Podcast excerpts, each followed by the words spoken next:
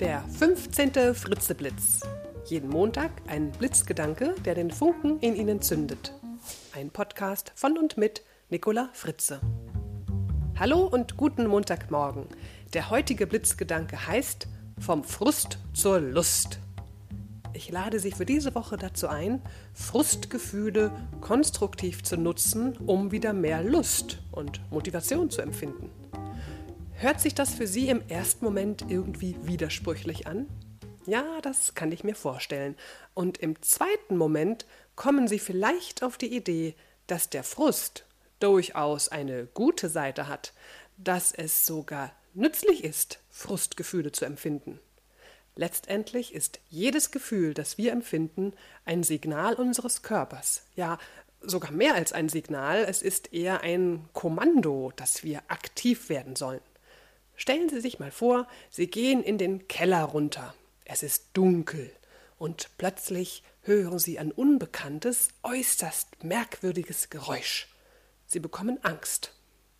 Das heißt, Ihr Körper signalisiert, mach sofort das Licht an und bereite dich auf eine eventuelle Flucht vor. Auch das Frustgefühl ist nichts anderes als ein Kommando, aktiv zu werden, so wie eben die Angst. Angenommen, Sie sind frustriert, weil Sie in Ihrem Job sich nicht verwirklichen können. Ihr Chef Sie und Ihre Ideen irgendwie ignoriert. Ja, und die Zusammenarbeit mit Ihren Kollegen ist sehr zäh und wirklich unerfreulich.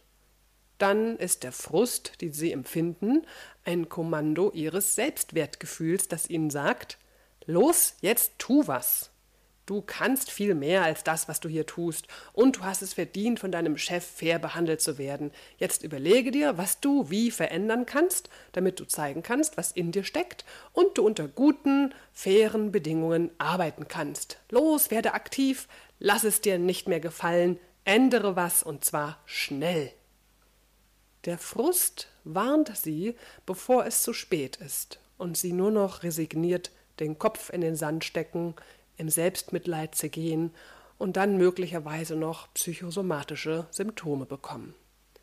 Und je stärker ein Gefühl ist, desto größer ist durchaus die Bereitschaft, Energie einzusetzen und die Dinge zu ändern, die geändert werden müssen.